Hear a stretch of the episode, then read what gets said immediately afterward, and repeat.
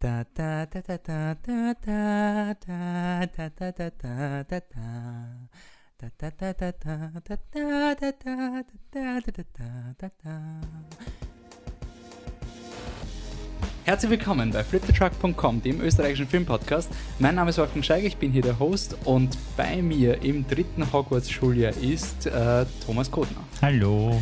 Okay, wir, wir gehen mit unserer Harry Potter Retrospektive weiter mit Harry Potter und der Gefangene von Azkaban.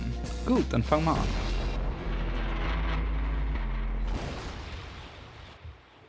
So, drittes Jahr in Hogwarts, vierter Podcast unserer Harry Potter Retrospektive. Wie immer vorab Spoilerwarnung. Wir gehen davon aus, dass ihr wisst, was Harry Potter ist, dass ihr wisst, dass Snape Dumbledore tötet und dass ihr alles eh schon mehrmals gelesen habt und dass geschaut Dumbledore. Ron aus der Zukunft ist und alle diese Dinge, dass Hermine Harrys Schwester ist, das sind einfach Tatsachen, die ja. wir akzeptieren. Ähm, wir gehen in dieser Podcast-Reihe alle Filme von Harry Potter durch schauen uns an, was hat diese Filme gut gemacht, was haben sie nicht so gut gemacht, wie ist der gesamte Harry Potter Franchise generell so, wie hat es sich weiterentwickelt und weil wir ein positiver, optimistischer Podcast sind, überlegen wir uns, was könnte Fantastic Beasts and Where to Find Them, Filmstart 17. November, das ist recht bald, zu diesem Harry Potter Franchise hinzubringen.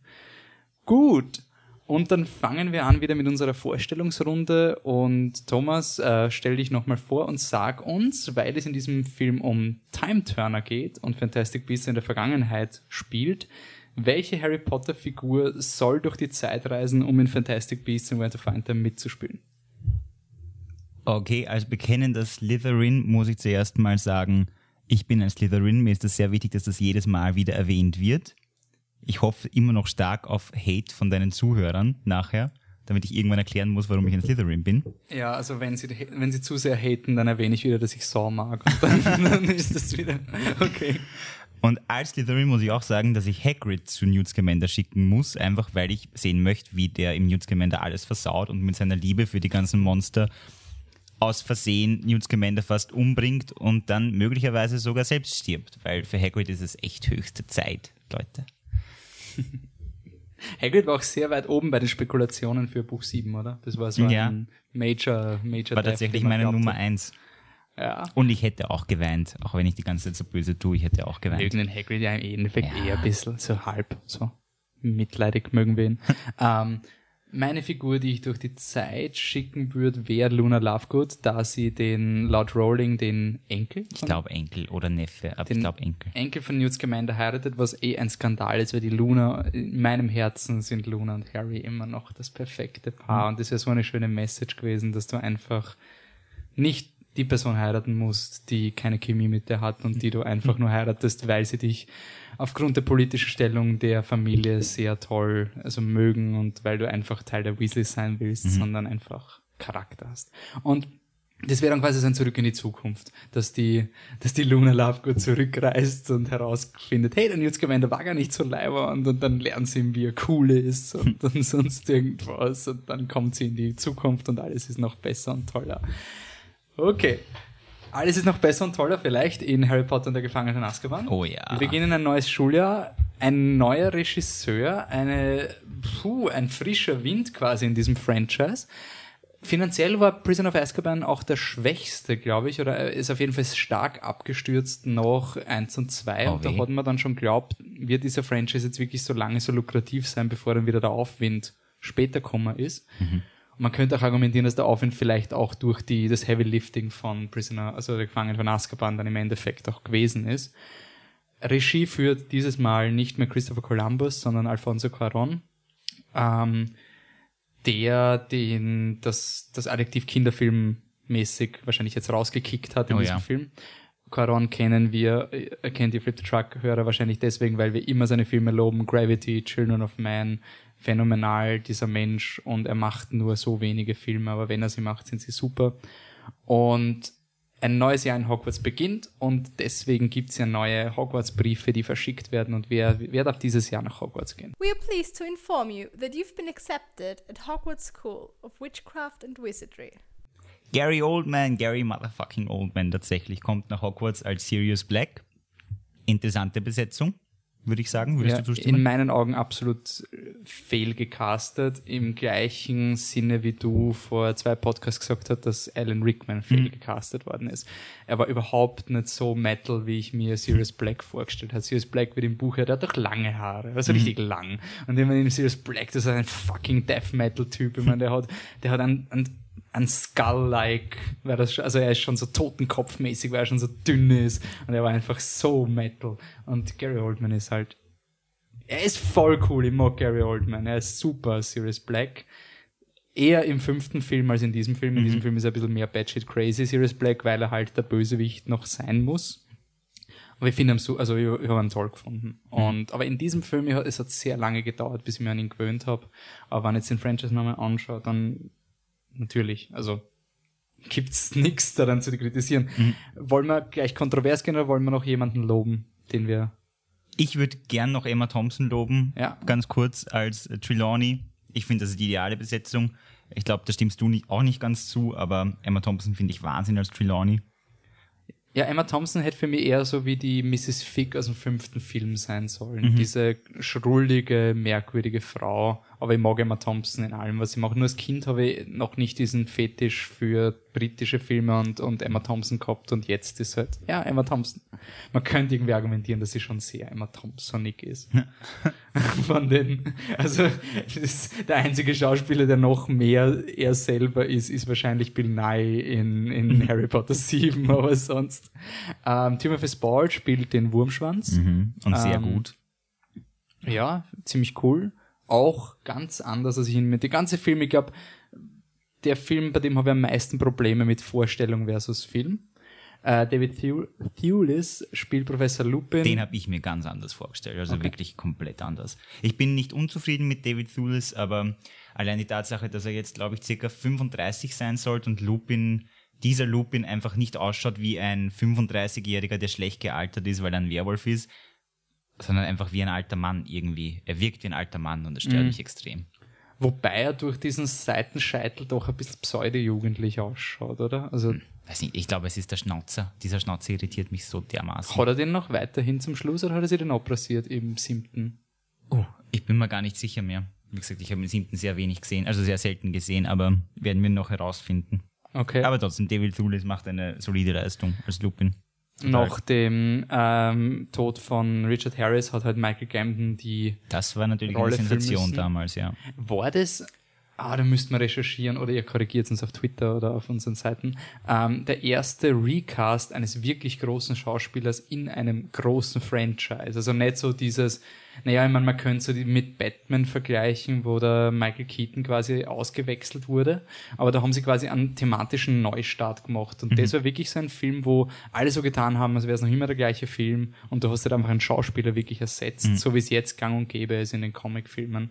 Und Sie haben es auch nicht angeschnitten. Also zum Beispiel bei Iron Man haben sie es wirklich auch thematisiert, dass der Schauspieler anders ausschaut, aber da war es wirklich, Michael Gambon ist jetzt da und du merkst, es ist ein anderer Dumbledore. Hm.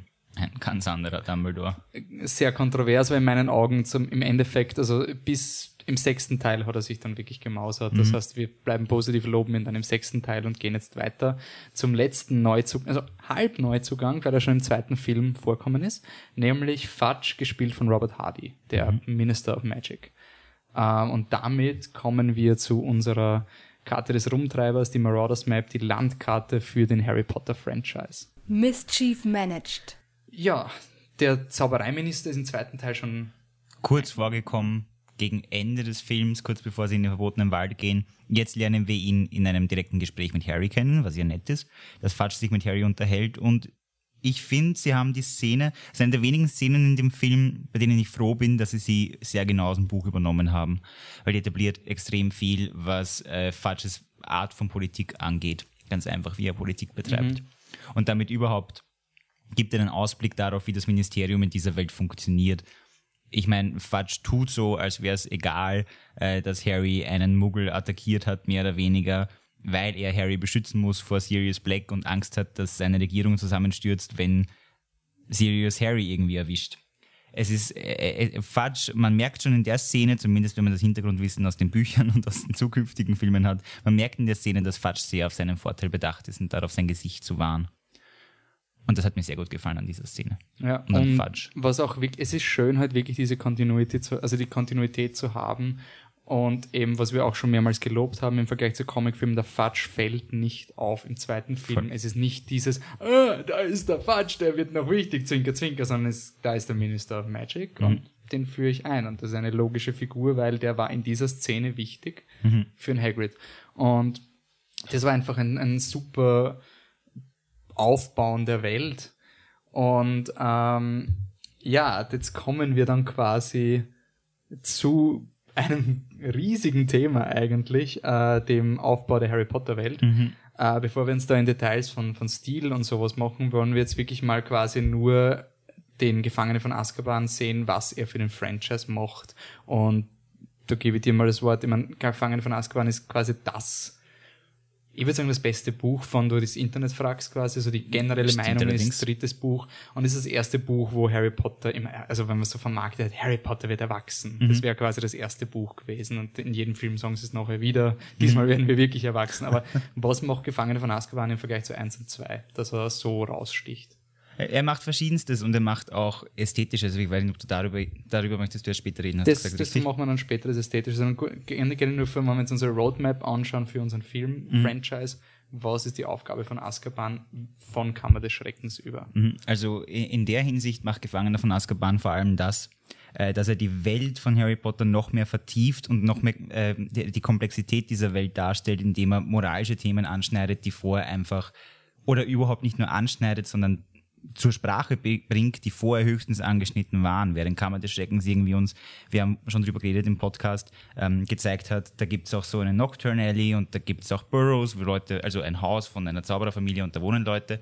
Jetzt lernen wir kennen, äh, diese Welt ist politisch, diese Welt ist moralisch und diese Welt ist ähm, äh, komplex und verstrickt und wir kriegen Charak Charaktere, die wie zum Beispiel Sirius Black ähm, scheinbar äh, mehr oder weniger bösewichtig sind, wobei wir das mit Lucius Malfoy auch schon hatten. Was ist wirklich das Neue an dem Film? Was würdest du sagen? Ähm, das Neue ist, dass das der erste Film ist, wo nicht die Welt untergeht, oder? Stimmt. Du hast im ersten Teil äh, das ganz klassische, du schaust den Film und dann sagt der Hagrid, oh, vielleicht kommt Voldemort wieder zurück und dann geht die Welt unter. Und das muss Harry verhindern. Im zweiten Teil, oh, die Schule wird geschlossen und sonst irgendwas. In dem Film ist halt einfach, Es wird persönlich. ja, ein, ein Typ jagt Harry Ja. Und das ist viel gruseliger. Und das ist auch das, was das Buch, glaube ich, so ausmacht. Weil da sagt der Harry so oft so, warum sollte ich Angst haben vor Sirius Black? Ich habe Voldemort zweimal bekämpft. Was kann der Typ haben? Und eben diese, diese, dieses Verletztwerden von Menschen. Also nicht dieses, wo du sagst, Voldemort war ein Antagonist, der immer gegen die Potters war. Und jetzt lernst du, es gibt Menschen, die zu Voldemort werden können. Und das ist gruselig. Die Tatsache, dass der beste Freund deines Vaters wird genauso wie Voldemort. Und ich glaube, das war dieses, dass du vorher die Leute immer einteilen hast können. Da gibt's dann in Film 5 einen wunderschönen Monolog über The World is not split in half, ähm, Death Eaters and Wizards.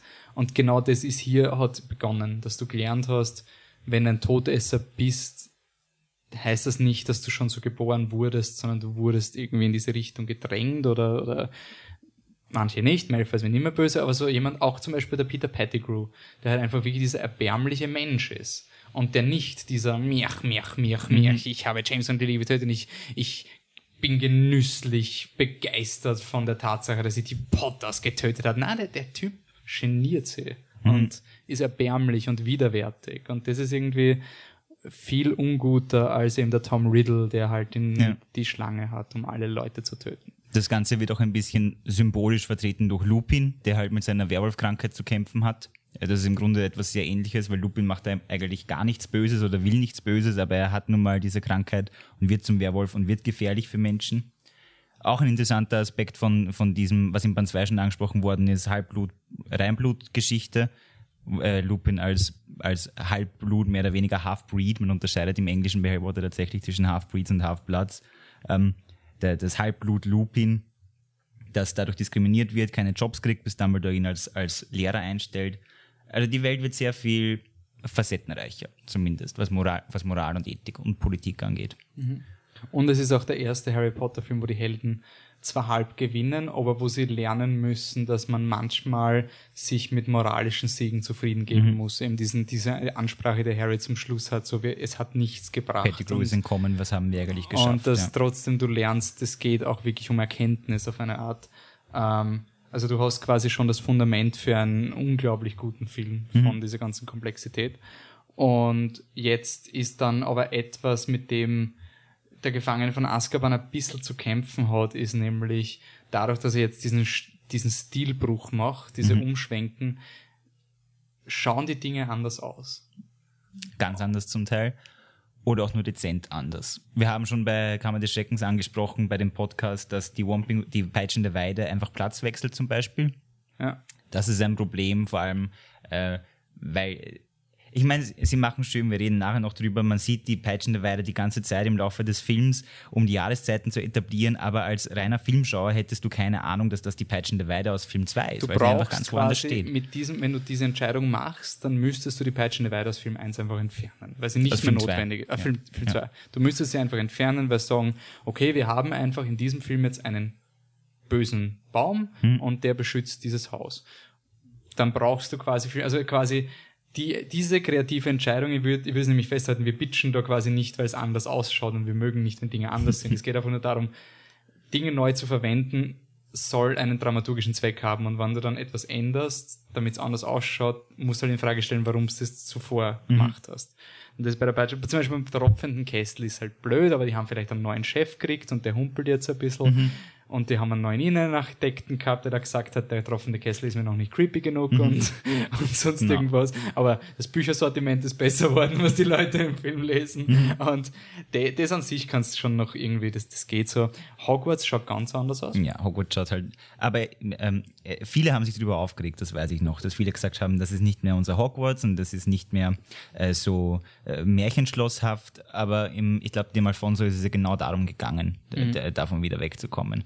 Aber Hogwarts schaut halt wirklich komplett anders aus. Es gibt diesen, diesen, diesen Turm, diesen Uhrturm mit diesem Innenhof und so. Aber ich finde es eigentlich gut gelungen. Ästhetisch ist es definitiv. Und die Frage ist, was ändert sich wirklich am Plot dadurch? Abgesehen von dem mit der peitschenden Weide. Ja, also das sind Dinge, also auch der tropfende Kessel, das sind Dinge, mit denen kann ich komplett leben. Ähm, die Dursleys schauen noch immer recht gleich aus, damit das funktioniert quasi von der Kontinuität.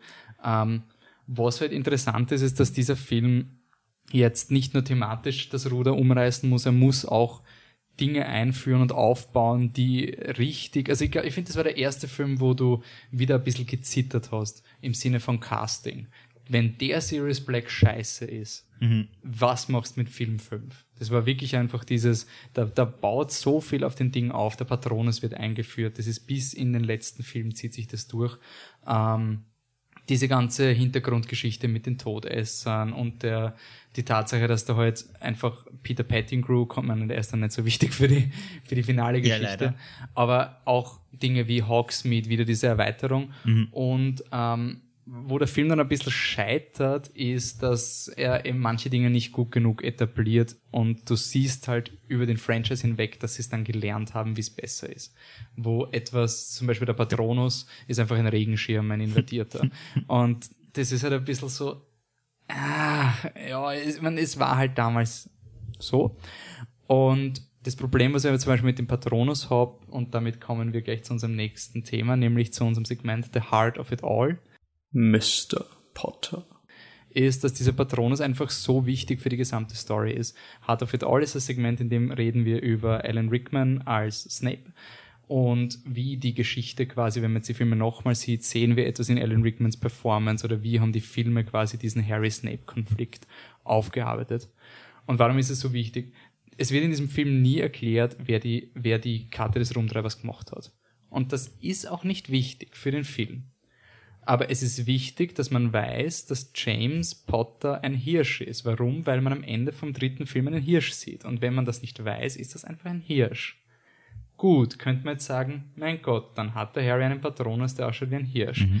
Jetzt aber das Problem, dass der Patronus ist so wichtig für die, den, den Snape-Reveal, weil, also die Snape-Offenbarung, weil der Patronus von der Lil vom Snape halt ausschaut wie der Lilia Patronus. Das ist nämlich eine Hirschkuh, weil sie halt so toll zum James Potter passt. Das- Darüber werden wir in Film 8 ja, genau da werden, wir, da werden wir uns einig. Aber wurscht, das ist die Aussage, die Rowling machen will. Ja. Und das müssen wir jetzt mal akzeptieren. Und deswegen ist dieses Bild des Hirsches so unglaublich wichtig und verliert komplett an Bedeutung und funktioniert im gesamten Mhm. Franchise nicht. Und das ist ein Makel, was, was hoch angekreidet werden muss bei diesem Film. Ähm, dass durch diese Entscheidung, dass du halt einfach wirklich nur ein paar Dinge reinhaust, die halt für den Film funktionieren, das langfristige Ziel aus den Augen verloren hast und damit einen emotionalen Eindruck zerstörst im letzten Film, der da ist, wenn du die Bücher gelesen hast. Und deswegen merken es nicht so viele Leute. Aber wenn du nur die Filme siehst, ist das mit der Hirschkuh komplett unverständlich. Wir diskutieren noch über die Hirschkuh. Ist vielleicht besser für die Serie. ist mal so. Aber das ist zum Beispiel etwas, wo ich sage, vom Heart of It All, da gibt's Abstriche. Dafür ist einiges anderes sehr gut gelungen, was Genau. Snape betrifft. Also äh, dieser Film ist unter anderem dadurch noch bekannter worden unter den Fankreisen, unter den Buchlesern, weil Rowling gemeint hat, in diesem Film seien Sachen passiert, die eine Gänsehaut äh, verpasst haben, weil sie so sehr an das anschneiden, was in den damals noch ausständigen Bänden 6 und 7 passieren sollte. Und natürlich haben wir uns dann auf die Suche gemacht nach den Hinweisen in Film 3, die Alfonso Cuarón und sein Team unabsichtlich eingebaut Aber haben. es war nicht, weil sie es gewusst haben. Oder sie, Sie haben es nicht gewusst. Das war unbewusst von den, von den Leuten gemacht, mit Ausnahme vielleicht Alan Rickman. Ja. Deswegen, ja. Aber Alan Rickman auf jeden Fall zeigt in diesem Film vielleicht zum ersten Mal tatsächlich, dass er genau weiß, was mit Snape passieren wird. Eine für mich, für mich eine der einschneidendsten Szenen ist, als Snape sich schützend vor Harry, Ron und Hermione wirft, als die drei durch den Werwolf ähm, bedroht werden. Warum sollte Snape, der, der gerade noch betrogen wurde von Harry und Hermine und alles und eigentlich allen Grund hätte, sie einfach sterben zu lassen. er, er beschützt sie dennoch. Also hier wird auf jeden Fall etabliert, mehr oder weniger, auf wessen Seite Snape in Wirklichkeit steht. Bisschen süßer und weniger relevant ist, dass Sirius Snape sagt, er soll mit seinem Chemiebaukasten spielen gehen, was etwas ist, was Zauberer und Hexen sicher nicht üblicherweise machen. Hier wird ein bisschen Snapes Halfblood äh, Storyline vorbereitet, Snape der Halfblood Prince. Zumindest rede ich mir gern ein, dass das damals so gemacht worden ist, absichtlich. Nein, es ist etwas, wo man sagt, vielleicht war es wirklich einfach nur eine, eine, ein Satz vom Gary Oldman, aber es macht trotzdem Sinn. Dass quasi mit dem, was wir über Snape wissen, selbst wenn es nicht absichtlich war, ist es eigentlich ziemlich cool, dass sich das irgendwie so ergeben hat mit Chemiebausätzen und ähm, dass das eine, ein Muggelbegriff ist, den sie eigentlich ja nicht kennen sollten, außer richtig. man verarscht jemanden damit. Äh, und was auch noch kommt, ist die Loyalität von Snape und den Todessern. Genau, was Snape nämlich ähm, tut, also was Snape offensichtlich tut im, Ba- in Film 3 ist, er hasst Sirius Black, er hasst ihn wahnsinnig und während im Film nicht genau herauskommt, dass da eine lange Schüler-Hintergrundgeschichte zwischen den beiden stattgefunden hat, also während ihrer Schulzeit haben sie sich schon gehasst. Was aber auf jeden Fall klar ist, ähm, Sirius hasst, äh, Snape hasst Sirius, nimmt aber an, dass Sirius Lily und James verraten hat an Voldemort und das heißt einerseits, dass Snape es nicht so toll findet, dass Lily und James tot sind, was wiederum klar macht, dass Snape eigentlich auf Dumbledores Seite ist und noch dazu, nachdem er nicht einmal gewusst hat, dass Sirius in Wirklichkeit gar nichts damit zu tun hatte, ist er wohl nicht so unbedingt im engeren Todesserkreis dabei gewesen. Sonst hätte er es sicher von Bellatrix zumindest erfahren, die Sirius Cousine ist und genau weiß, dass Sirius nicht auf ihrer Seite steht. Also der Film gibt ziemlich viel Preis. Er macht es nicht offensichtlich, er wirft uns nicht ins Gesicht, er nimmt nicht alles vorweg, was in Band 7 passiert, aber genauso wie das Buch.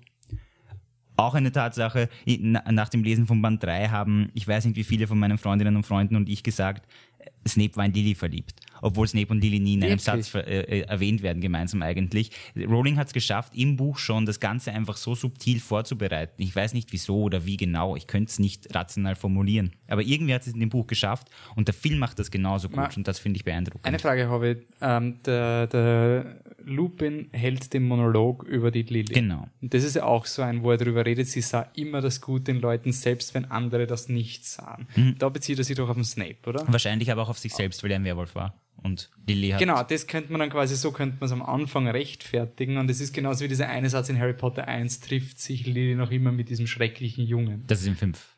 Nein, im allerersten, oder? Nein, Wo im, sie, im fünften Band sagt äh, Petunia, Lilly hat das von diesem Schreck, hat, ich habe Lilly und diesen schrecklichen Ah, Jungen okay, darüber okay. reden gehört. Okay, okay, okay. Und Harry glaubt, das ist sein Vater. Ja.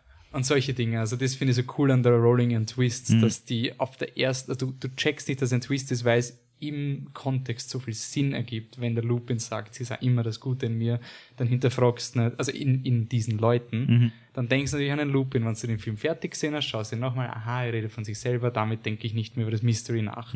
Und eigentlich ist aber total der Hinweis auf, auf den Liam Snape. Snape, ja, ganz genau. Ähm, ja, dann hören wir nicht auf mit den Lobpreisungen.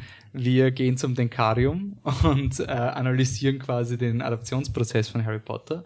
Und da ist wirklich, wann wir vorher immer gesagt haben, Kinderfilm, das Ding, was bei Azkaban hervorsticht, ist das Wort Stil.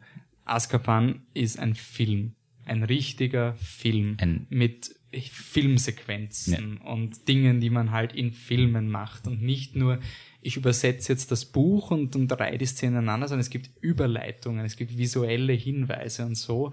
Und ähm, Und er ist einfach dermaßen ästhetisch, man kann es nicht Ja. oft genug sagen. Und zwar visuell und auditiv. Er ist einfach so schön zum Anschauen und Anhören, der ganze Film. Ja, und es ist der erste Film, der sich quasi Zeit nimmt mit Kleinigkeiten, die mich zum Beispiel, wie ich den Film im Kino gesehen habe, es mich voll aufgeregt, weil wenn du, eben, wir haben schon im vorigen Podcast darüber geredet, wenn du ein Kind bist, dann weißt du, dass es genauso ist wie, wie im Buch. Und ich war immer der Meinung, quasi, wenn es eine Szene gibt, wo Harry und Ron quasi so, du hast es als Drogenszene bezeichnet, wo sie diese Bertibots-Bohnen, die dich auf für- Steroide für Sachen machen das und du machst Geräusche. Und da habe ich so, ja, das schreiben sie rein und dann zeigen sie viermal die peitschende Weide, aber sie haben keine Zeit für das und das ist einfach so, aber genau das brauchst du. Also du brauchst diese Szene, wo sie im, im Gryffindor Tower sitzen, sie sind fröhlich und dann zoomt die Kamera raus und du siehst die Bedrohung der Dementoren und dann kommt die peitschende Weide, die die Jahreszeiten symbolisiert und gleichzeitig schon ankündigt, wo das Finale passieren wird.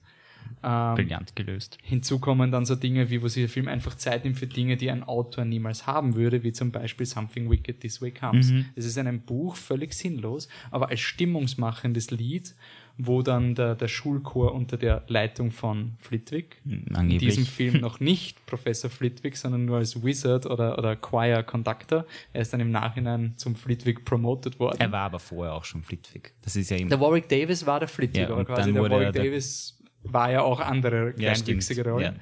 Und im dritten Teil wurde er halt als Chorleiter inszeniert und im fünften oder im vierten schon? Ich glaube, im fünften ist er dann wieder der Flitwick. Ja, im vierten kommt aber auch vor, diese Figur. Als- also er wurde dann quasi irgendwann retrospektiv Wizard, ja. promoted und vielleicht ist genauso wie der Chemiebaukasten.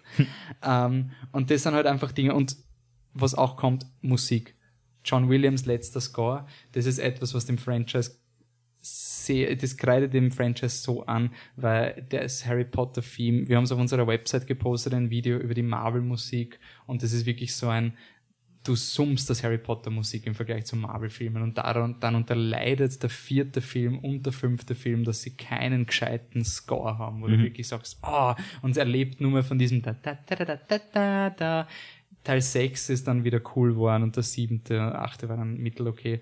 Ähm, aber das war so, finde ich, einer der besten John Williams Soundtracks überhaupt. Also ich, ich finde alle Soundtracks von John Williams super und Azkaban ist halt so dieser, der eine Soundtrack neben äh, Star Wars und Jurassic Park für mich, den von Williams, den ich immer höre. Da sind so viele schöne Motive drin, die, Lil die Lilly-Thematik und so. Es ist einfach, der ist ganz, ganz groß und sehr schade, dass, dass das nicht weitergegangen ist, aber ich schätze, sie hat, haben irgendwo sparen müssen. ähm, dann haben wir aber etwas, was, was wir dem Film jetzt ankreiden müssen. Also Gefangene von Azkaban ist ein super Film und trotzdem ein Film mit massiven Problemen. Zum Beispiel, dass der Film wirklich Style over Substance ist. Es Extrem. gibt Dinge, wo der Film so geile Szenen hat und deswegen ist der Film einfach cool, wenn wir es mal anschauen und wenn wir dann eben unsere Harry Potter Lupe aufsetzen und versuchen, den Film zu verstehen in Kontext, dann fällt der Film mehr auseinander als die Kammer des Schreckens oder, oder der erste. Zum Beispiel Sirius Black, der einfach inszeniert wird, wie man ihn halt inszeniert. Er ist übernatürlich, er, er taucht auf und irgendwie die, die Lichter flackern. Der Harry fliegt beim Quidditch-Match und sieht den Schatten eines Hundes und das ist jetzt so ein, und das war im Buch quasi, waren alle diese Erkenntnisse vom Sirius Black waren ja immer so normale Dinge eigentlich, die man dann im Endeffekt ganz gut erklären könnte. Die Erscheinungen von Sirius Black waren, Waren immer ganz war harmlos immer ein schwarzer. Hund, der da war. Ja. Und der Harry hat sich immer so geschreckt, dass quasi Vor du das nie gesehen als er hast. dann erfahren hat, dass es diese Grimm-Geschichte gibt in der Harry Potter-Welt und dass der Grimm ein Omen des Todes ist, hat er immer geglaubt, dieser schwarze Hund, den er ständig sieht, ist ein Grimm. Und das haben sie halt im Film komplett zusammengemischt und haben wirklich aus Sirius Black einen Grimm gemacht. Ja, und es ist dann, aber es verliert sich dann, weil im Endeffekt ist er nicht wichtig, dieser Grimm. Also du, er ist so riesig und du hast es mit der Trelawney, deswegen war ich ein bisschen angefressen, dass der Film da ein bisschen sehr viel Zeit verplempert. Und dann hast du auch so Szenen, die wirklich für Kino gemacht wurden, wo der, der, der Sirius Black durch die Kristallkugel spricht. Aber ist, soll das zeigen, dass der Harry in die Zukunft sehen kann? Vielleicht ist hat er ein bisschen Sears Blood, ich weiß es nicht, oder also Seerblut, oder vielleicht, vielleicht ist Sirius so mächtig, weil er eben so übernatürlich ist, dass er sich in die Kristallkugel hineinprojizieren kann und er möchte mit Harry kommunizieren, was weiß ich, keine Ahnung. Na, das war wirklich, wie du sagst, fürs Kino gemacht und sollte irgendwie ästhetisch sein. Was zum Beispiel auch nicht funktioniert, ist die, die Trelawney, die diese, die, sie, ihre Stimme ist so merkwürdig, dass du die Prophezeiungen fast nicht verstehst, finde. Und da verstehe ich auch nicht, das müssen wir im fünften Buchfilm dann diskutieren, die ganze Trelawney Vorhersehungsgeschichte Total ist auch etwas, was sie wegwerfen, quasi. Finde ich aber vernünftig eigentlich. Ist vernünftig, aber die Frage ist dann halt, warum wir in dem Film dann so viel Zeit damit verbringen, wenn sie dann wirklich nichts wahr. mehr macht. Ja. Ähm, und dann, du hast gesagt, wie wir vorher besprochen haben, der Film ist quasi der erste Harry Potter-Film, der permanent das Gefährliche hat. Genau, du hast, also ich habe mich in diesem Film permanent bedroht gefühlt oder eben das Gefühl gehabt, dass die Charaktere bedroht sind. Die ständigen Shots auf die Dementoren draußen, die herumgeistern. Eigentlich gar nichts, eigentlich gar nichts gegen die Hauptcharaktere haben, sondern offiziell vom Ministerium als Schutz eingestellt worden sind. Aber du merkst die ganze Zeit, nein, die beschützen uns nicht, die werden uns gleich die Seele, die werden uns gleich die Seele aussaugen. Ist auch interessant, dass der Film das schafft, obwohl das nie erklärt wird, dass du das irgendwie checkst. Also Der Film macht sehr viel, äh, wir haben vorhin im Schnelldurchlauf den Film geschaut und da gibt es die Szene, wo der Sirius Black auch stirbt, also wo seine Seele Nicht quasi den wirklich, Körper ja. verlässt. Und das ist nie erklärt worden. Es gibt, ich glaube, der Snape sagt einmal ganz kurz, er will den Kuss des Dementors sehen. Aber Er, er will dem Dementor nicht länger seinen Kuss verweigern. Oder Ja, genau, und er, hat, er sagt dann aber noch, oh, das, the some go mad. Er sagt irgend sowas mit Ding. genau. Aber du weißt nicht, was das ist. Aber vom Visuellen, du checkst das voll, der Sirius Black zittert und plötzlich wird er starr und ein leuchtendes Ding fliegt aus seinem Mund raus. Mhm. Es ist alles gesagt, ohne dass du einen, einen Alraunen-Monolog quasi machen musst. Und was uns noch aufgefallen ist, ist ein, ein coolst, das coolste Trivia-Effekt überhaupt in diesem Film. Ich überlasse dir es zu erklären mit dem Heulen. Ah, du meinst Das- das, Heulen. Äh, in dieser schönen Szene, nachdem Sirius zum ersten Mal Ich meine Schloss nicht die Harfe. Ja, ja. Äh, auch das ist aber cool. Die Harfe vom ersten Film ist scheinbar auch im dritten Film bei der Chorszene. Schaut mal ganz nach rechts bei dieser Eine Szene. Harfe ohne Spieler. Also Ja. muss die gleiche sein. Mhm. Wäre lustig zumindest. Aber viel cooler noch ist, als Sirius Black zum ersten Mal in, äh, in Hogwarts einbricht und dann die Tür sich so versiegelt wie von selbst, sieht man im Hintergrund einen Vollmond schön und ein Wolf heult in der Distanz und du denkst da halt, ja, das ist ein, Wolfgang hat vorher gesagt, das ist quasi ein, nichts weiter als ein Trope. Wie heißt denn sowas im Deutschen? Trope, das ist irgendwie so Konvention. Also es ist ein Standard heute. Man weiß so, wenn man, äh, äh, wenn man will, dass das am Abend gruselig ist, dann zeigt man und, ja. den Vollmond und "Ah!" das gehört halt dazu. Mein Aber Gott. wie wir später erfahren in diesem Film, das ist natürlich ein relevantes Plotdetail. Ich meine, wir, wir erfahren, wir erfahren nicht wirklich in der Szene, aber es ist eine Anspielung auf Lupins Werwolfkrankheit, von der schon die Rede war. Und er ist auch nicht da. Er ist nicht Er ist dabei bei der nicht Suche nach Sirius.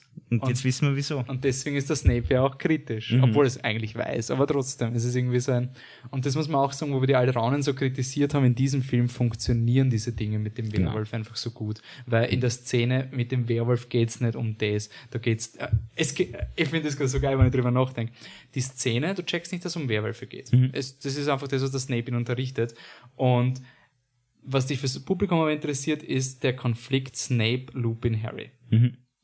Und genau darum geht es, dass er ein Werwolf ist. Aber das checkst du irgendwie nicht. Also genau deswegen so, warum ist Professor Lupin nicht da? Ja, sei leise und schreib das ab. und er sagt dir eigentlich, warum er nicht da ist. Und der Film zeigt ihm den Finger drauf. Es ist, weil dann geht's wieder und eben, was im zweiten Teil nicht funktioniert, dass Szenen quasi haben immer dann geendet, wenn alle wichtigen Informationen gesagt wurden. Mhm. Und da macht dieser Film diesen visuellen, brillanten Twist mit dem Malfoy, wo du einerseits wieder der Malfoy etabliert wird und gleichzeitig ist eine Überleitung zum nächsten Quidditch-Match. Mhm. Dass das einfach ineinander verfließt, ohne dass du sagst, Szene 1, Szene 2, Szene 3, sondern es geht alles in einem. Mhm. Das ist einfach, was den Film spitze macht.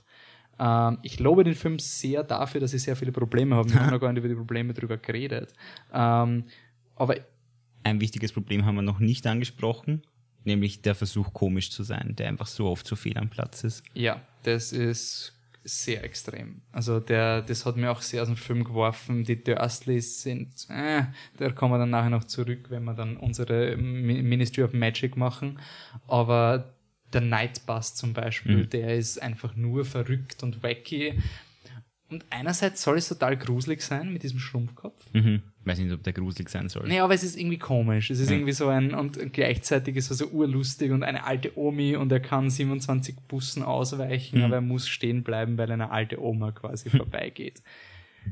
Äh, das, ja, das, das ist, und was auch noch ist, ist, dass der Film ein bisschen zu ähm, übertrieben ist. Und das ist vielleicht auch das Problem wegen dem Grimm und diesem Style over Substance, dass halt wirklich das Publikum, er will, dass das Publikum emotional dabei ist. Das funktioniert auch bis zu dem Moment, wo du den Film ein bisschen nüchtern betrachtest und dann fällt er voll auseinander, zum Beispiel die Grimmwolke.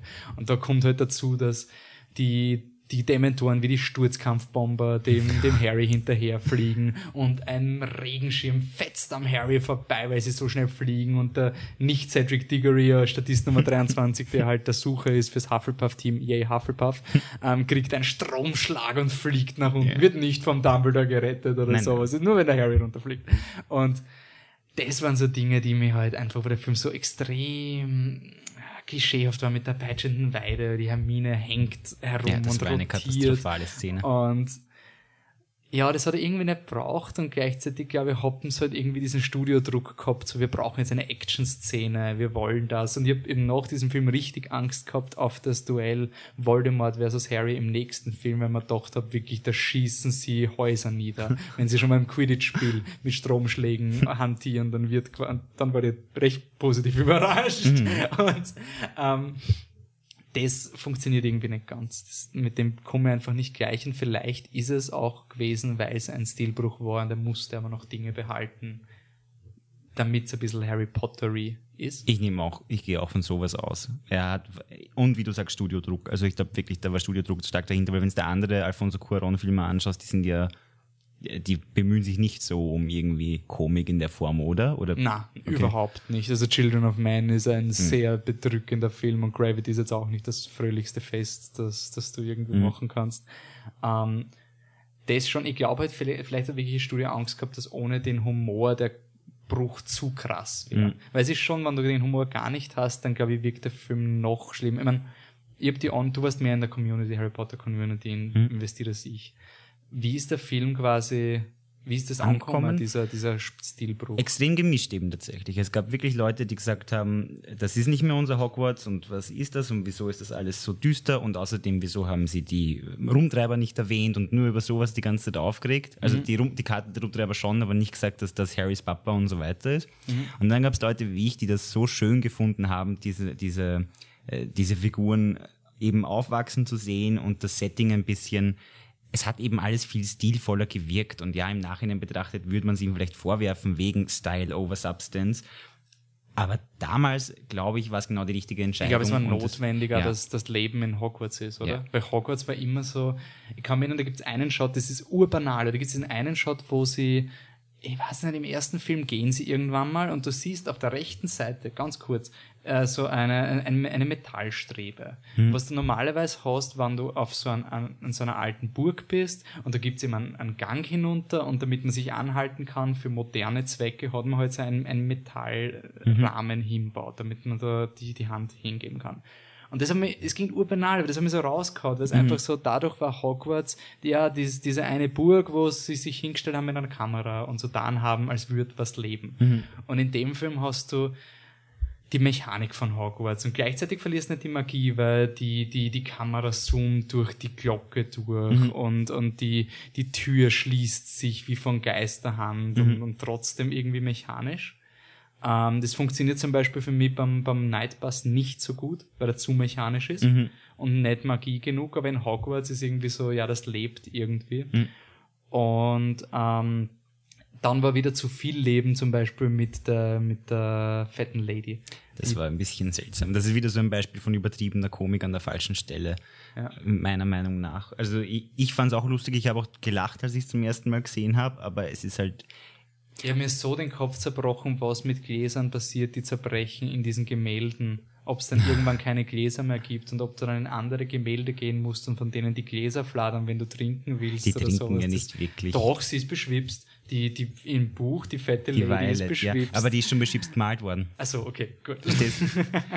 Aber ich, ich verstehe halt nicht, irgendwo verstehe ich es irgendwo nicht. Sie wollten halt die Fat Lady oder die, die fette Dame äh, einführen als Charakter, damit später von Sirius Black angegriffen werden kann. Ich finde es ein bisschen, weißt du, sonst hätte das Ganze keinen Sinn. Ja. Äh, Und ich finde aber, sie haben mit dieser komischen Figur, mit dieser Übertreten, die gern singen können möchte, einen Fehlgriff gemacht. Das hätte doch anders Ja, funktioniert. ich, ich meine, sie haben was mir taugt an der Szene trotzdem, ist dieses, dass eine ein Gefühl von Normalität in diesem Film ist. Also, ah, sie wieder. tut das schon wieder. Mhm. Es ist so dieses, und dann gibt es auch diesen einen Shot, wo der Geist durch den einen Jungen der ist durchrennt. durch Dean, glaube ich. Und da gibt es dann diesen, ich glaube, irgendeine Figur sagt sogar so, ah, come on, Ja. passiert dir das jetzt noch Ja. immer, dass du noch Ja, immer stimmt. durch Geister irgendwie durchrennst. Und ähm, was man halt auch sagen muss, dieser Film hat ja die Geografie für, für den gesamten Franchise gegeben, weil er endlich durch diese unterschiedlichen Locations, glaube ich, hast du, wie, hast du endlich eine Hogwarts-Geografie gehabt. Mhm. Du hast gewusst, es gibt, es ist das erste Mal, dass dieser eine Courtyard, dieser, dieser Platz Genau. eingeführt wird, der dann, in dem passieren ja dann dauernd die großen Ankündigungen. Du hast den, die Brücke nach hinten, Hagrids Hütte ist ganz woanders. Mhm. Also es ist, ja, viel, viel Heavy Lifting, aber ich muss schon sagen, als Buchleser fällt es mir so schwer, die, die Dinge zu ignorieren, die der Film quasi versaut und nicht aus dieser Mentalität heraus, ich hätte es gern so gehabt. Für mich ist nicht wichtig, dass man etabliert, dass die Karte des Rumtreibers von James und sowas, aber der Hirsch muss da sein. Und das finde ich ein bisschen schade, weil ich glaube, der, der Quaron wollte eigentlich noch radikaler sein oder er wollte wirklich fast alles rauswerfen, damit wirklich nur das drinnen lassen, was mit Harry direkt tangiert. Also War viel weniger eher- Backstory von den Okay. Rumtreibern und sie haben ihn dann gewissel quasi reingekattet. Und das ist dann immer das Problem, was bei Franchises passiert, wo du einen, einen guten Regisseur anheuerst, der Mhm. will sein eigenes Ding machen. Und dann gibt's halt die Studioprobleme. Mhm. Okay, aber trotzdem, trotz vieler Probleme, finde ich ihn sehr, sehr cool. Was man auch sagen muss, ist, dass dieser Film der erste Potter-Film ist, der etwas macht, was nicht im Buch ist, um das Buch zu übersetzen. Und das ist immer wichtig bei Adaptionen, dass du weißt, okay, das funktioniert jetzt im Buch, äh, im Film wahrscheinlich nicht. Und im Buch gibt's diesen ewigen Plot mit Krummbein, der immer schon andeutet, dass irgendwas mit Rons Ratte nicht stimmt. Und deswegen ist im, in Retrospektive siehst du dann so, ah, okay, stimmt. Und das kommt in dem Film ja gar nicht vor. Der, der Krummbein-Plot ist, ja, sie hat eine neue Katze und das war's. Und deswegen gibt's dann diese eine Szene, wo der Harry Potter durch Hogwarts durchgeht und den Peter Pettigrew auf der Karte des Rumtreibers sieht. Und das ist quasi wirklich so eine Szene, die erstmal urgruselig ist und total mysteriös ist als Filmschauer. So, wow, und das ist quasi das erste Mal, dass du als Zuschauer anfängst zu hinterfragen, ob nicht, damit quasi der Sirius Black Twist nicht aus dem Nichts kommt. Gibt's diese eine Szene, die einfach notwendig ist, wo du denkst, oh shit. Und das ist so eine coole Szene, weil es einfach urspannend ist mit dem, oh, der, der Peter Pettigrew kommt auf dich zu, kommt auf dich zu und plötzlich ist er weg und der Harry sieht ihn nicht. Und wenn du dann den Film nochmal siehst, dann natürlich ist es eine Ratte. Es ist eigentlich total clever. Und das muss ich wirklich loben an dem Film, dass er einfach schon mal angefangen hat mit diesen Dingen und schon Blick voraus in einen zukünftigen Pod Podcast. Es wird dann einen Harry Potter Film geben, der eine Szene komplett erfunden hat, die alle Fans gehasst haben. Und ich finde, das ist eine der besten Szenen. Redest du vom Film 6? Ja. Ich hab lieb die Die Szene. eine Szene, die die Fans hassen. Ja. Ihr werdet Ah, demnächst, sie ihr werdet noch drei Podcasts hören müssen, um herauszufinden, welche dieser Szenen das ist. Aber wenn ihr googelt Worst Harry Potter Moments ever, dann ist sie ziemlich sicher auf Platz eins. Ähm, okay. Ähm, Wir kommen zu einer Kategorie, die wir nennen Overthinking It.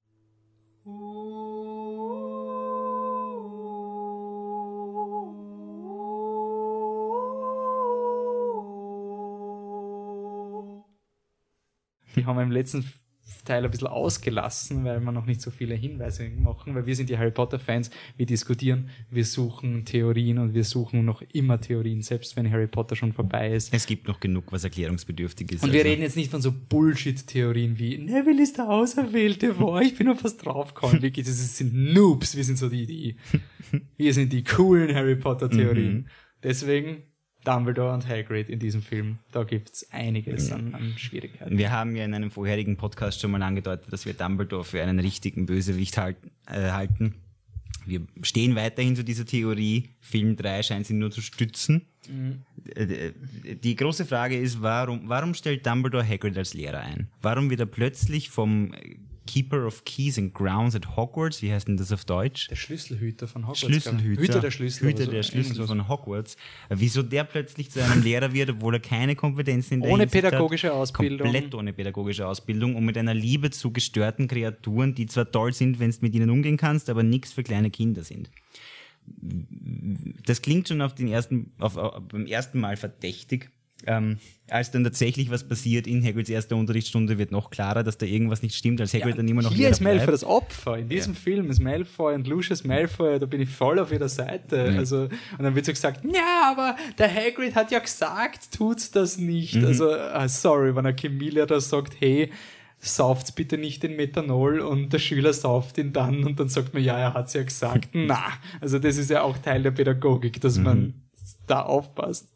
Und das ist komisch. Ja. Das ist sehr merkwürdig. Und wir müssen daher davon ausgehen, dass Hagrid irgendwas über Dumbledore weiß, das Dumbledore dazu veranlasst, Hagrid so bevorzugt zu behandeln, ihn überhaupt in der Schule zu behalten. Ja, das ist einfach Schiebung. Das ist Ja. einfach, und da, wirklich, da hat sicher, da hat es einen, den neuen Newt Scamander gegeben und der hat wahrscheinlich eine geniale Unilaufbahn gehabt Mhm. und der wollte sich jetzt bewerben als Hogwarts-Professor und dem wird dann gesagt, nein, die Stelle ist zwar frei worden, wir haben es eh offiziell ausgeschrieben, aber dieser, dieser Keeper of Keys, der ist viel kompetenter als du. Unter Umständen war Newt Scamander sogar an der Schule in dem Jahr, um sich dafür zu rächen, aber da, darüber reden wir später noch mal. Uh, sehr Ja. gut, sehr gut, sehr gut, sehr gut. ähm, also, wir wissen nicht, was es ist. Es wird, es wird von, vom Film zu Film klarer, dass da irgendwas nicht stimmt. Äh, Es gibt natürlich einen wichtigen Verdachtsfall, den wir aus Film 7 und 8 kennen, was Hagrid über Dumbledore wissen könnte, nämlich seine ganze kleine geheime Liebesaffäre aus seiner Jugendzeit. Aber wahr? das kommt dann das später. kommt dann alles noch. Ihr könnt auf jeden Fall mit uns mitdiskutieren. Wir wollen dieses Mystery noch nicht aufklären. Nein. Nicht, weil wir es noch nicht wissen und uns nachher überlegen müssen, na, wir haben da einen Plan, wir sind da besser als Jackie Rowling mit ihrem Ding. Und das Heart of it all von unserer Theorie wird euch überraschen. Also das wird alles ändern. Ähm, aber genug gedacht. Jetzt kommen wir wieder zurück zu Fantastic Beasts and Where to Find Them. Wir kommen zu unserem, ähm, ne, wir sind immer noch Creature, ja, Creature Feature. Selbstverständlich.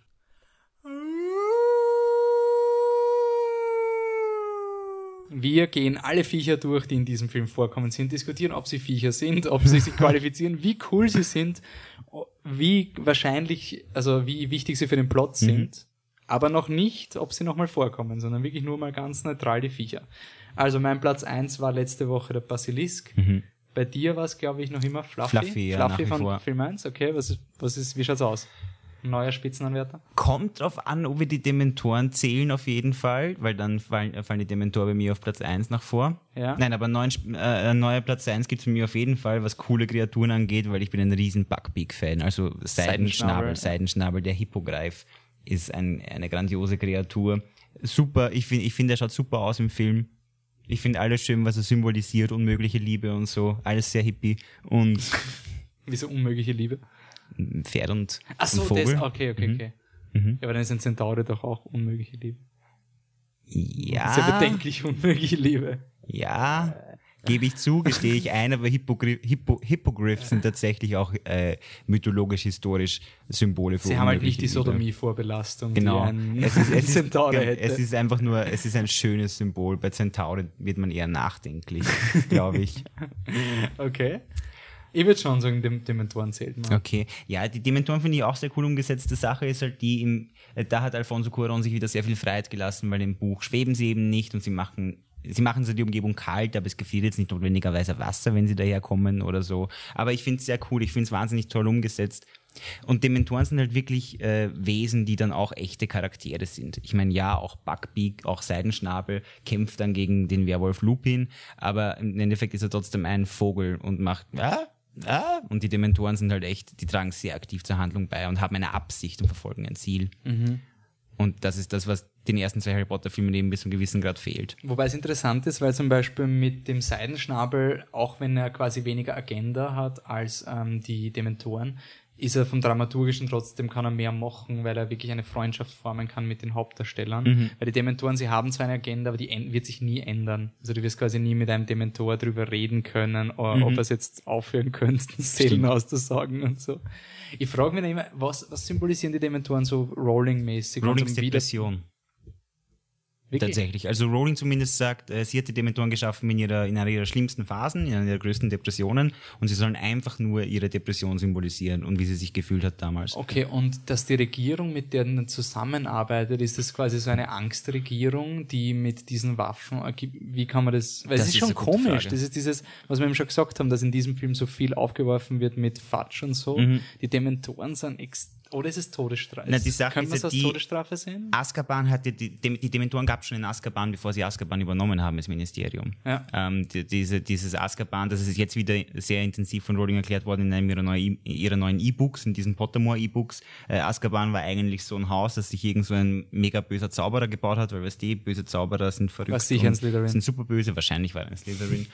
Und der hat halt so viel böse Magie gemacht dort und da haben sich die Dementoren äh, hingezogen gefühlt und irgendwann ist der Zauberer dann weg gewesen und das Ministerium hat gefragt, äh, was machen wir mit dem Ding dort? Und hat sich zur gleichen Zeit gefragt, was machen wir mit unseren ganzen Verbrechern, die jetzt noch in äh, Gefängnissen, in normalen Gefängnissen sind äh, und hin und wieder halt ein bisschen auszucken und es und die Muggel werden neugierig, weil da schreien Verbrecher und so und was sind das für Gefängnisse?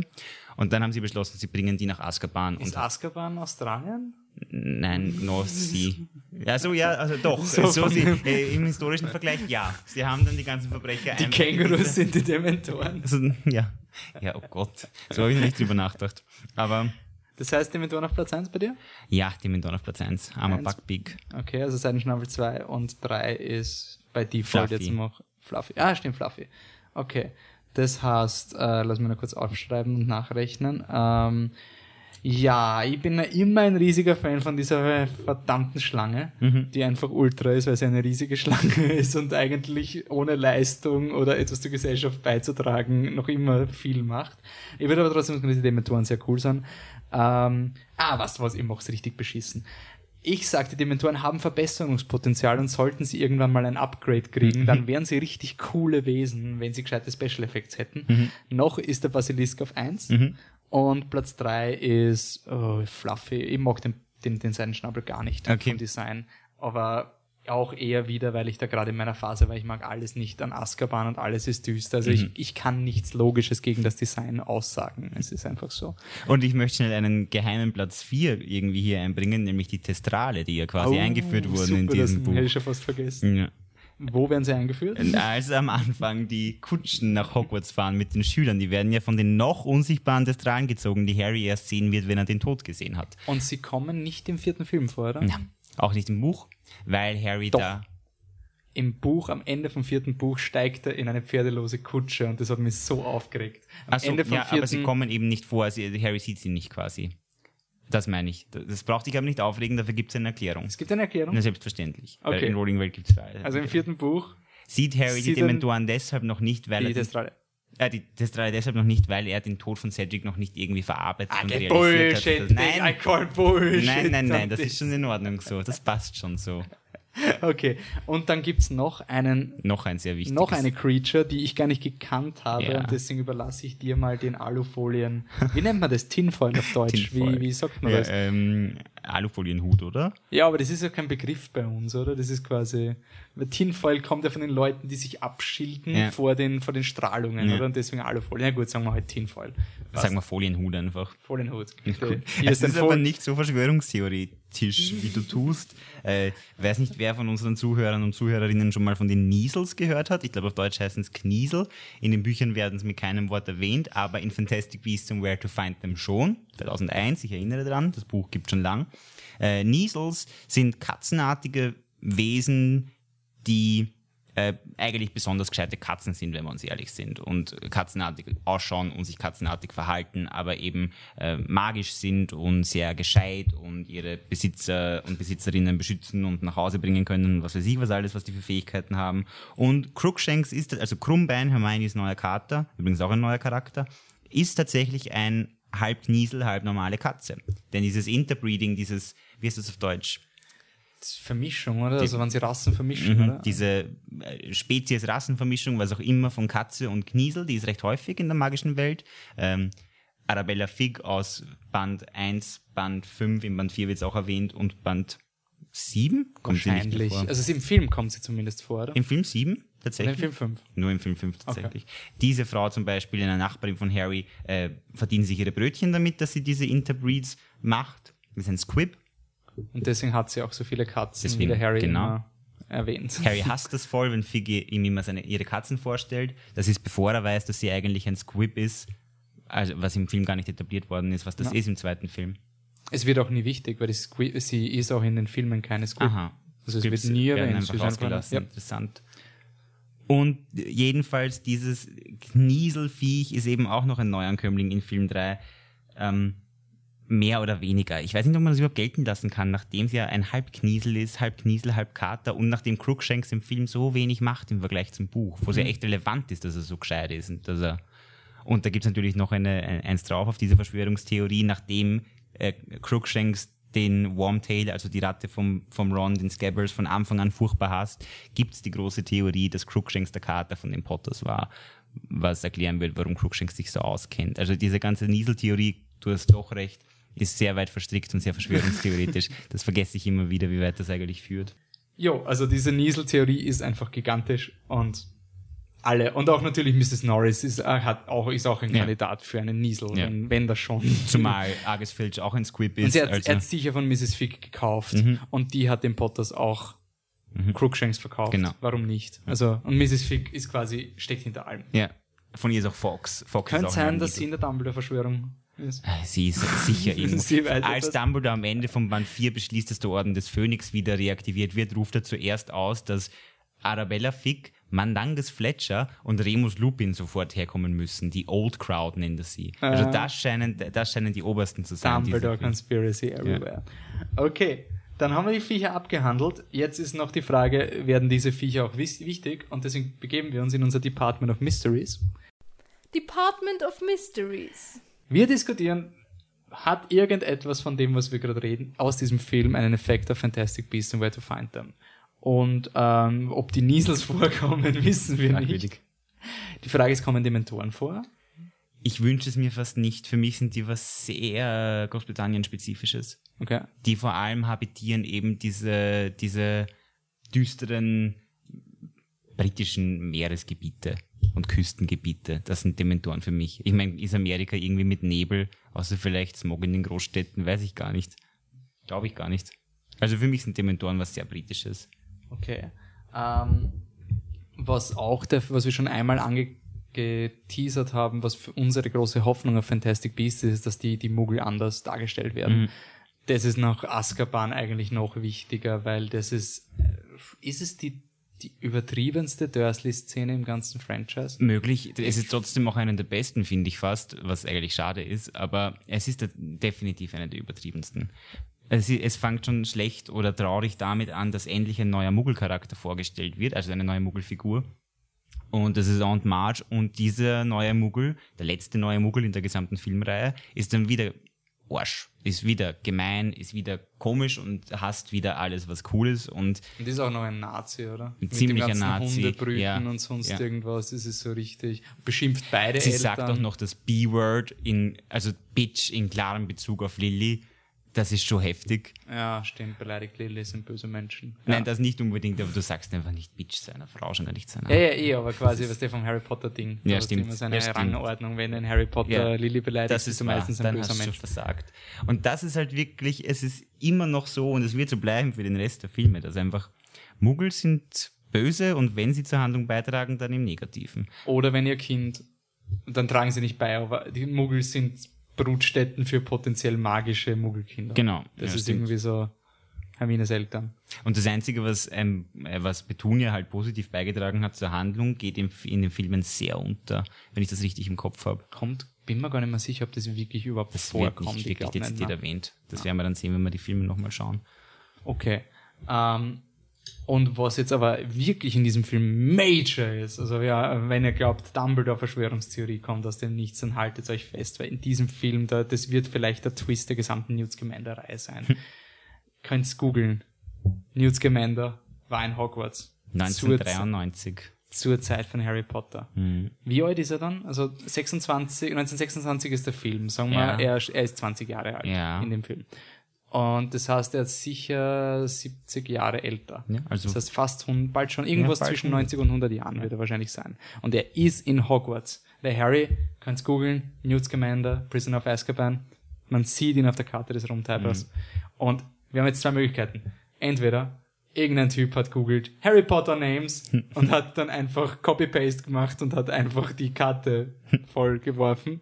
Das ist völlig irrational. Es ist einfach komplett nicht haltbar, diese Theorie. Na, sie ist leider sehr haltbar. Also- weil Newt Scamander kam schon mal vor eigentlich in den Filmen, das haben wir unterschlagen tatsächlich. Wo kommt er vor?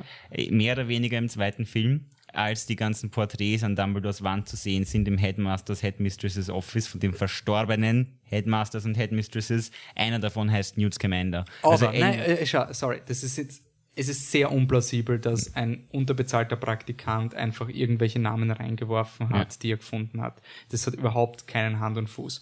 okay. Was ist, wenn Newt Scamander der Headmaster von Hogwarts wird, dann zurücktreten muss und seinen Tod faked und ja aber noch immer etwas in Hogwarts erledigen muss? Das ist tatsächlich insgesamt macht das den meisten Also- Sinn. Es macht nämlich, es verbindet nämlich alle drei Punkte. Die Tatsache, dass er im Film 3 ist, die Tatsache, dass er als Headmaster im Film 2 ist und die Tatsache, dass sie jetzt einen Film über ihn drehen.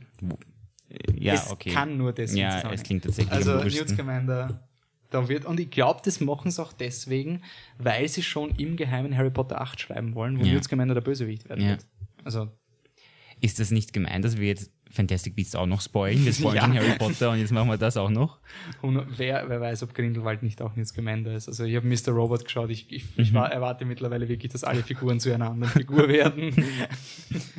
okay, gut, dann ist das genug Verschwörungstheorie für einen Podcast. Der ist das längste Podcast, aber es ist auch sicher der Film, wo man am meisten diskutieren hat können bis jetzt. Definitiv. Also selbst wenn wir nur, wir sind ja sehr oberflächlich geblieben.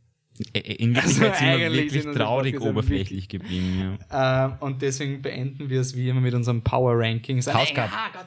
Hufflepuff wins the House Cup. Der Hauspokal natürlich, Ja. der wird jetzt vergeben. Wir haben einen amtierenden Champion gehabt die letzten zwei Mal, nämlich wir ranken immer die Filme, die, bis, die wir bis jetzt diskutiert haben. Platz 1 und 2 bei uns beiden war Harry Potter und der Stein der Weisen und dann Harry Potter und Kammer des Schreckens. Thomas, wie schaut's bei dir aus? Platz 3 Kammer des Schreckens, Platz 2 Stein der Weisen und Platz 1 eindeutig der Gefangene von Azkaban. Ja, eh, eh wahrscheinlich. Also bei mir ist wirklich so, ich hab, ich kann mich länger über Azkaban aufregen als über die anderen beiden, aber er gibt mir mehr als die anderen beiden. Und unsere Mentalität von unserem Podcast ist eh immer Ambition trumpft immer Konvention. Deswegen. Ja, überragender Sieg für Alfonso Cuarón. Ähm, Wenn ihr zu unserer Theorie beitragen wollt, dann könnt ihr uns antwittern.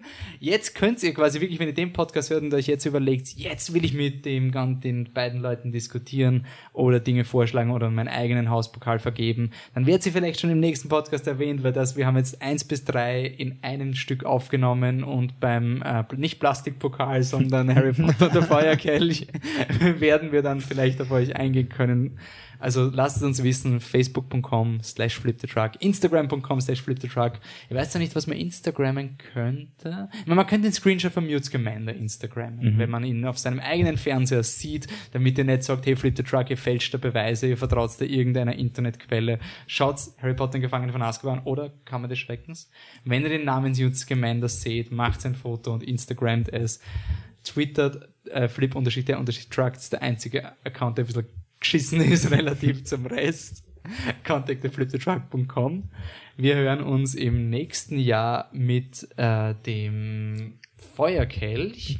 ein Buch, das mir sehr, sehr gut gefallen hat. Zu dem Zeitpunkt war es mein Lieblingsbuch. Ich weiß nicht, wie es bei dir war, relativ zu den War mein Lieblingsbuch, bis Band 5 kam. Also hätte quasi von den Karten her der Feuerkelch ja die Chance, alles zu übertrumpfen. Und das Problem war halt, oder Problem, neuer Regisseur, David Yates. Also werden wir mal schauen, wie der Franchise Nein. weitergeht. Mike Newell. Oh, ist der David Yates jetzt im fünften Mhm. gegangen? Ah, okay. Na gut, passt, super, danke. gut, dann stimmt, der David Yates hat 50% der Harry Potter Filme gemacht, aber nur weil genau. der siebte zwei Teile gehabt Genau. Okay, dann sehen wir uns dann wieder bei Harry Potter und der Feuerkelch. Bis dann, danke fürs Zuhören und ciao. Bis bald.